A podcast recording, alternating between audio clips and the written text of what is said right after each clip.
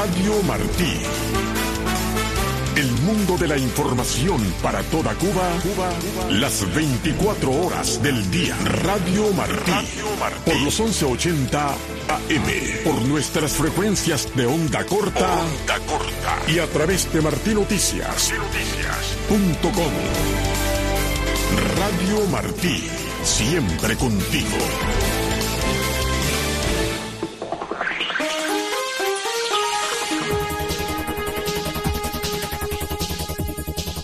10 con 30 minutos, tiempo de noticias en Radio Martí. En las informaciones, residentes de La Habana denuncian la mala calidad del agua potable y las inadecuadas labores de mantenimiento de la empresa Aguas de La Habana. Ivette Pacheco ofrece el siguiente reportaje.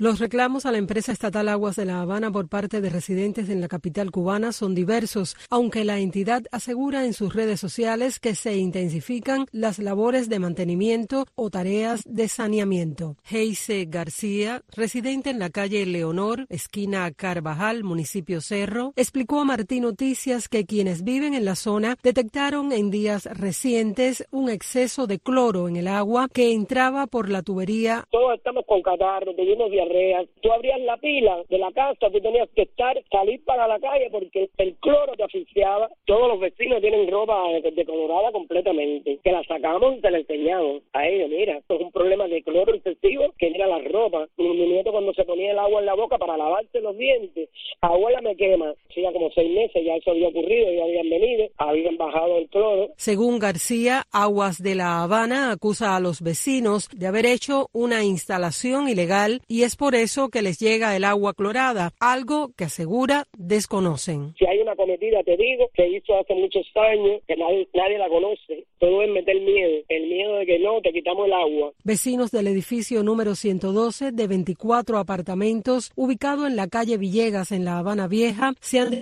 la empresa estatal ocasiones afirmaron a Martín Noticias, ya que tras labores de reparación en las tuberías realizadas en el año 2000, la entrada de agua del edificio fue ubicada a más altura que la de otros edificios aledaños, sumándose a esto que el inmueble número 112 queda en la parte más alta de la cuadra. Nos explicó uno de los residentes que se identificó como Víctor. Pusieron la red nueva completa. Yo estaba trabajando en ese momento. Cuando logré llegar ese día caminando lo paso por frente al hueco, veo los estudios, uy, ¿por qué esto lo pusieron tan alto? Caballero, pero no había nadie en el edificio, nosotros aquí afuera que dijera, pero ¿por qué la mía por encima de las demás? Entonces cuando yo cojo, pusimos el ladrón y llevamos por la mitad de la cisterna, pero hacía más de 12 días que esa tubería estaba seca. Intentamos contactar con la oficina de aguas de La Habana en La Habana Vieja, pero no respondieron nuestra llamada. Según Víctor, solo entra agua a la cisterna del edificio cuando el personal de aguas de La Habana abre lo suficiente, unos registros ubicados en Prado. Pero sí sé que es aguas de La Habana porque son los con los que hemos hablado de este tema y entonces alegan que no, no, no, eso siempre se abre igual, no, compañeros, si siempre se abre igual, o siempre tuviéramos o nunca tuviéramos. La altura de la tubería nos desgasta es una cosa que depende de quien le dé la vuelta a la llave, imagínese usted. Ivette Pacheco, Martín Noticias. El exguerrillero Salvatore Mancuso fue extraditado por Estados Unidos a Colombia. La agencia FP tiene declaraciones del director del Instituto Nacional Penitenciario y Carcelario de Colombia, Daniel Gutiérrez. El antiguo jefe militar Salvatore Mancuso fue encarcelado el martes en Colombia tras pasar 16 años detenido en Estados Unidos y comprometerse a revelar la verdad sobre los sangrientos escuadrones de ultraderecha y sus vínculos con políticos. Va a estar ubicado en el pabellón de extraditables, que se encuentra en la prisión La Picota, en una celda independiente, aislado. No va a tener comunicación con otros internos, ni tampoco con funcionarios de la Guardia. Pero cuando llegue a Picota va a estar ubicado en el pabellón de extraditables, va a estar aislado, una celda de 3 por 4 aproximadamente las dimensiones, eh, donde va a estar únicamente él en esa celda, eh, pero esa celda está ubicada en el edificio o en la estructura donde está el pabellón de extraditables. Considerado como uno de los señores de la guerra más poderosos de los años 90 y principios del siglo XXI, el colombiano italiano llegó más temprano deportado en un avión y fue recibido por la autoridad migratoria en calidad de gestor de paz por decisión del gobierno del izquierdista Gustavo Petro. Conocido con el alias de El Mono, Mancuso, aún tiene cuentas pendientes con la justicia colombiana por cientos de desplazamientos, desapariciones y homicidios cometidos por las Autodefensas Unidas de Colombia, la asociación de escuadrones que enfrentó a las guerrillas de izquierda, el gobierno de Petro lo designó como gestor de paz a mediados de 2023, en medio de conversaciones que el Ejecutivo adelanta con varios grupos armados, entre ellos herederos del paramilitarismo como el Clan del Golfo, también conocido como Autodefensas Gaitanistas de Colombia. En su momento, el Ministerio de Justicia aseguró que el nombramiento implicaba su liberación, la defensa de Mancuso ha dicho que su apoderado correría un riesgo extraordinario en el sistema penitenciario de Colombia. El director interino de La Voz de América ha denunciado a Irán por condenar en ausencia a varios periodistas persas de la emisora por presunta propaganda antigubernamental con penas no especificadas. Las condenas fueron reveladas la semana pasada cuando el grupo de hacker Edat Ali publicó documentos en los que un tribunal revolucionario de Teherán dictó veredictos de culpabilidad contra una decena de periodistas persas de La Voz de América y otros medios de comunicación occidentales en un juicio secreto celebrado en el 2022. En una declaración el martes, el director interino de la emisora estadounidense no gubernamental John Glipman, dijo esas acciones de Irán son típicas de un régimen que no valora los derechos humanos ni el Estado de Derecho. Son intentos apenas velados de detener el libre flujo de información hacia Irán, por lo que el servicio persa de la Voz de América expresó su apoyo tanto a sus periodistas como a sus informes. Los documentos filtrados, considerados creíbles por el servicio persa de la Voz de América, nombran a 11 de sus periodistas. Hasta aquí las informaciones. Siga con nosotros en Radio Martí. Le acompañamos Teudi Piro y Ariane González.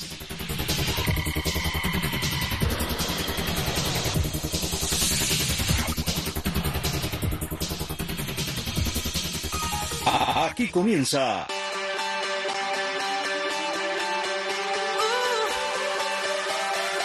Café Digital. Saludos y bienvenidos a Café Digital.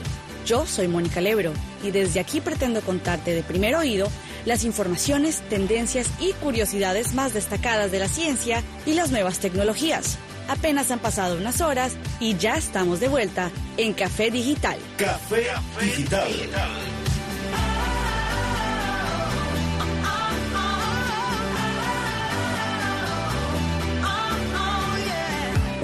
y revolucionario dispositivo neuroprostético puede traducir las señales cerebrales de una persona relativas a las palabras en las que piensa como si fuese a pronunciarlas. Esta singular interfaz es obra de un equipo de neurólogos, neurocirujanos e ingenieros, entre quienes figuran Susindra Kumar Duraivel y Gregory Kogan de la Universidad Duke en Estados Unidos. Hay en el mundo muchas personas que sufren trastornos motores incapacitantes como la esclerosis lateral amiotrófica que puede limitar su capacidad de hablar. Pero las herramientas disponibles actualmente para permitirles comunicarse son, por lo general, engorrosas y muy lentas. Al respecto de esto último, la velocidad más rápida de habla con tales herramientas es de tan solo unas 78 palabras por minuto. El desfase entre la velocidad natural del habla y la del habla descodificada artificialmente se debe en parte a la cantidad relativamente pequeña de sensores de actividad cerebral que pueden instalarse en una pieza de material fino colocable sobre la superficie del cerebro. Al haber menos sensores, tendremos menos información descifrable. La nueva interfaz cerebro-ordenador se basa en una delgada lámina de un plástico flexible apto para usos médicos. La lámina es del tamaño de un sello de correos, pero en cambio alberga nada menos que 256 sensores cerebrales. Las pruebas con la nueva interfaz realizadas en voluntarios han obtenido resultados prometedores. A las personas incapaces de hablar debido a trastornos neurológicos, la nueva tecnología, cuando esté lo bastante perfeccionada, podría ayudarlas a obtener la capacidad de comunicarse con eficacia a través de un interfaz cerebro-ordenador. Duraivel, Kogan y sus colegas exponen los detalles técnicos de su interfaz en la revista académica Nature Communications. Café Digital. Café Digital. Café Digital. Sigue al ritmo de la ciencia y las nuevas tecnologías. En Café Digital. Por Radio Martí.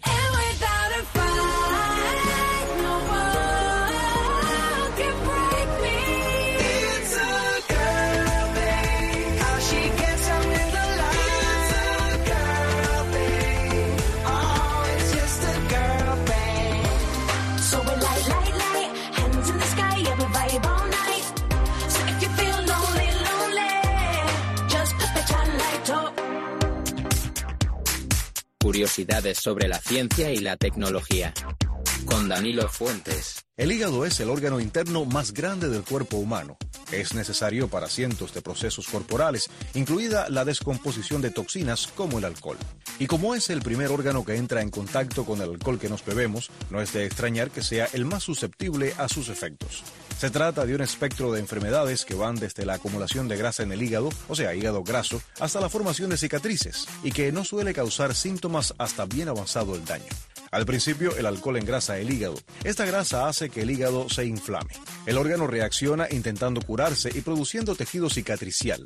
Si esto no se controla, todo el hígado puede convertirse en una malla de cicatrices, la llamada cirrosis. La mayoría de las personas que beben regularmente más del límite recomendado tendrán hígado graso y a la larga, si no paran de beber o limitan el consumo, desarrollarán cicatrices y posiblemente cirrosis. Afortunadamente tenemos buenas noticias. En las personas con hígado graso, tras solo dos o tres semanas de abandono del alcohol, el hígado puede sanar y volver a tener un aspecto y funcionamiento como si fuera nuevo. En las personas con inflamación hepática o cicatrices leves, incluso a los siete días de dejar el alcohol, se observa una reducción notable de la grasa, la inflamación y las cicatrices hepáticas. Dejar el alcohol durante varios meses permite que el hígado se cure y vuelva a la normalidad. En los bebedores empedernidos con cicatrices más graves o insuficiencia hepática, dejar el alcohol durante varios años reduce la probabilidad de complicaciones. Si dejamos de beber y solo tenemos hígado graso, este puede volver, como dijimos, rápidamente a la normalidad. Si el hígado ya estaba cicatrizado, o sea, con cirrosis, dejar de beber alcohol le permitirá sanar y mejorar su función, pero lamentablemente sin deshacer todo el daño que ya ha sufrido. Si quieres cuidar tu hígado, no bebas alcohol, pero si aún así lo haces, bebe con moderación. Un estudio reciente revela cómo un nuevo mecanismo podría mejorar la eficiencia de los tratamientos disponibles hoy en día contra la diabetes. El estudio, llevado a cabo con ratones y cultivos celulares, puede abrir nuevas vías de tratamiento contra enfermedades metabólicas, que son un problema notable de salud en todo el mundo. El estudio lo ha liderado la Universidad de Barcelona y el Centro de Investigación Biomédica en Red para Diabetes y Enfermedades Metabólicas Asociadas en España. El proyecto se centra en una proteína celular asociada a niveles elevados en muchas enfermedades, como la insuficiencia cardíaca, el cáncer o el hígado graso. Los pacientes obesos también presentan niveles elevados de esta proteína y su funcionamiento por lo general está alterado. Si se controla, la acción de la proteína también ayudaría a reducir la presencia de fibrosis hepática, un trastorno que se asocia con una mayor mortalidad en pacientes con la patología de hígado graso, apuntan los investigadores. Los resultados obtenidos hasta ahora a nivel de laboratorio sugieren que la modulación de los niveles de esta proteína podría ser muy útil para mejorar la efectividad de los tratamientos antidiabéticos actuales, ya que es la clave en la hiperglucemia en pacientes con diabetes mellitus tipo 2, concluyen los investigadores. Café, Café digital. digital.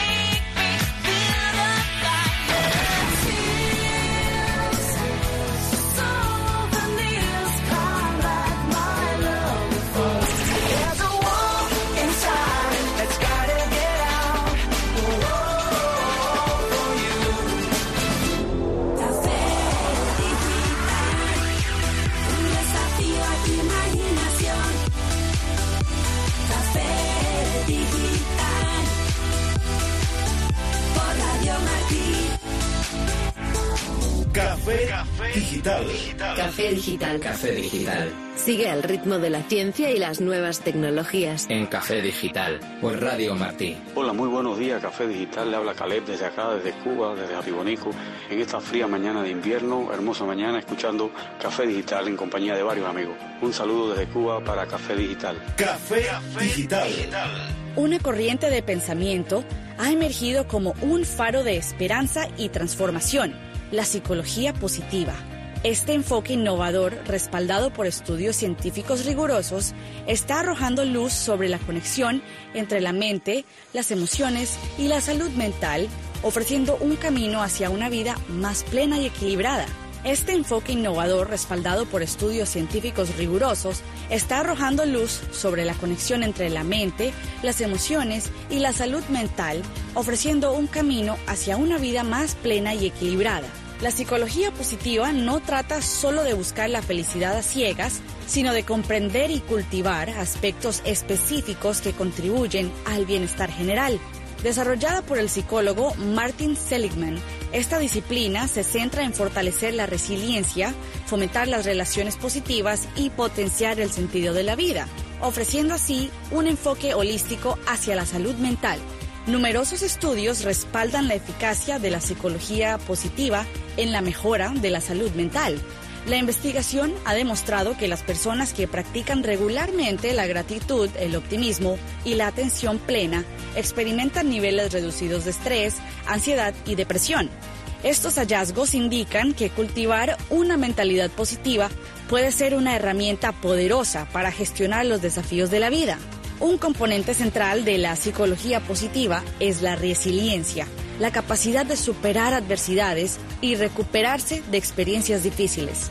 Se ha descubierto que aquellos que desarrollan esta habilidad tienen una mayor resistencia psicológica, enfrentando desafíos con una mentalidad constructiva en lugar de sucumbir a la desesperanza. La resiliencia, por tanto, se convierte en una clave esencial para el bienestar emocional y mental a largo plazo.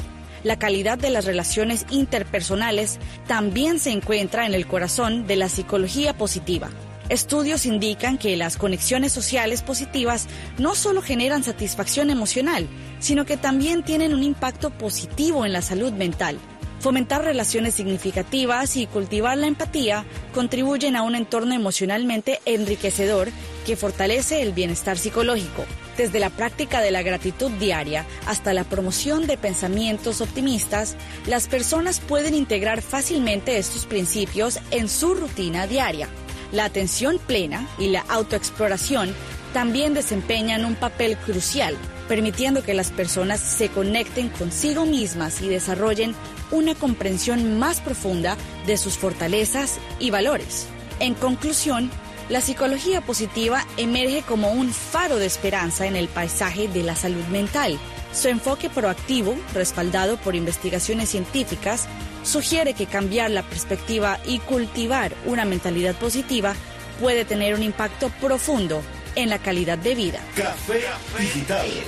Recuerda visitarnos en facebook.com slash Martín Noticias. Allí encontrarás las últimas informaciones de Cuba y el mundo sin censura. Pero cuando estés allí, no olvides darnos like y síguenos.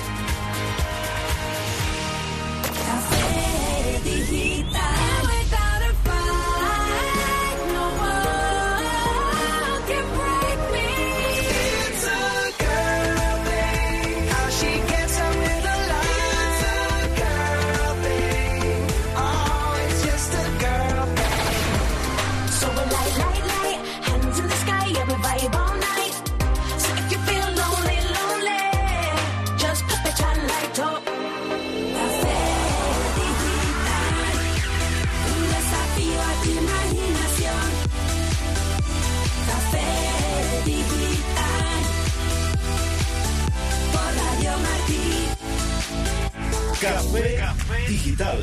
Café Digital. Café Digital. Lo mejor de la ciencia y las nuevas tecnologías. Conéctate con nosotros. Café Digital. rm. arroba. Los tests de inteligencia han sido herramientas fundamentales en la psicología que han evolucionado a lo largo de los años. Sin embargo, surge la pregunta, ¿son realmente fiables? El concepto de medir la inteligencia surgió a fines del siglo XIX, cuando el psicólogo francés Alfred Binet desarrolló el primer test de inteligencia para identificar a niños con dificultades de aprendizaje. Desde entonces, los test de inteligencia han evolucionado adoptando diversas formas y metodologías para evaluar habilidades cognitivas, razonamiento lógico y memoria, entre otros aspectos del funcionamiento mental. Los test de inteligencia han demostrado ser herramientas valiosas en diversas disciplinas, desde la psicología clínica hasta la educación y la investigación. Proporcionan una medida cuantificable de habilidades mentales y han sido utilizados para identificar talentos, diagnosticar trastornos del desarrollo y evaluar el rendimiento académico. La culturalidad inherente a algunos ítems, los sesgos socioeconómicos y la influencia de factores externos pueden afectar los resultados. Además, la complejidad de la inteligencia humana va más allá de lo que un número pueda capturar, lo que plantea interrogantes sobre la capacidad real de estos tests para medir la totalidad de las capacidades cognitivas. En respuesta a las críticas, los expertos han explorado enfoques más holísticos y culturalmente sensibles para evaluar la inteligencia. Además, la creciente conciencia sobre la diversidad de habilidades y talentos ha llevado a una reevaluación de la importancia de medir la inteligencia de manera más amplia y contextual. La comprensión actual de la inteligencia reconoce su naturaleza multifacética y muchos expertos argumentan que los tests tradicionales pueden ofrecer solo una visión limitada de este concepto complejo. La creatividad, la resolución de problemas prácticos y otras habilidades no siempre se reflejan adecuadamente en las evaluaciones estándar. En conclusión, los test de inteligencia son herramientas valiosas, pero no sin sus limitaciones y críticas. Es esencial abordar su utilidad con una comprensión crítica de su alcance y reconocer que la inteligencia humana es un fenómeno complejo y multifacético. Café Digital. Café Digital. Café Digital. Lo mejor de la ciencia y las nuevas tecnologías. Conéctate con nosotros. Café Digital. rm. arroba gmail punto com, Llegamos al final de este café digital de hoy. Te recuerdo que estamos aquí todos los días a las 10 y media de la mañana y a la una de la tarde. Mónica Lebro y Alejandro Sayas Bazán te damos las gracias por estar allí, escuchando todo lo que tenemos que contarte sobre ciencias y nuevas tecnologías desde este pequeño espacio llamado Café Digital. Enhorabuena y nos volveremos a reunir aquí muy pronto.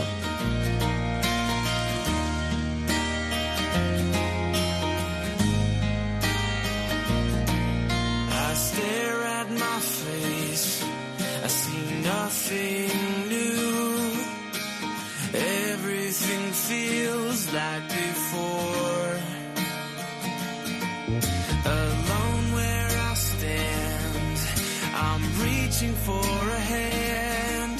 Just know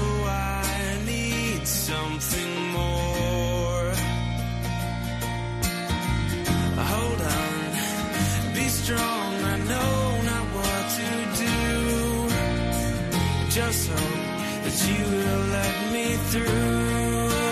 Cause when I'm with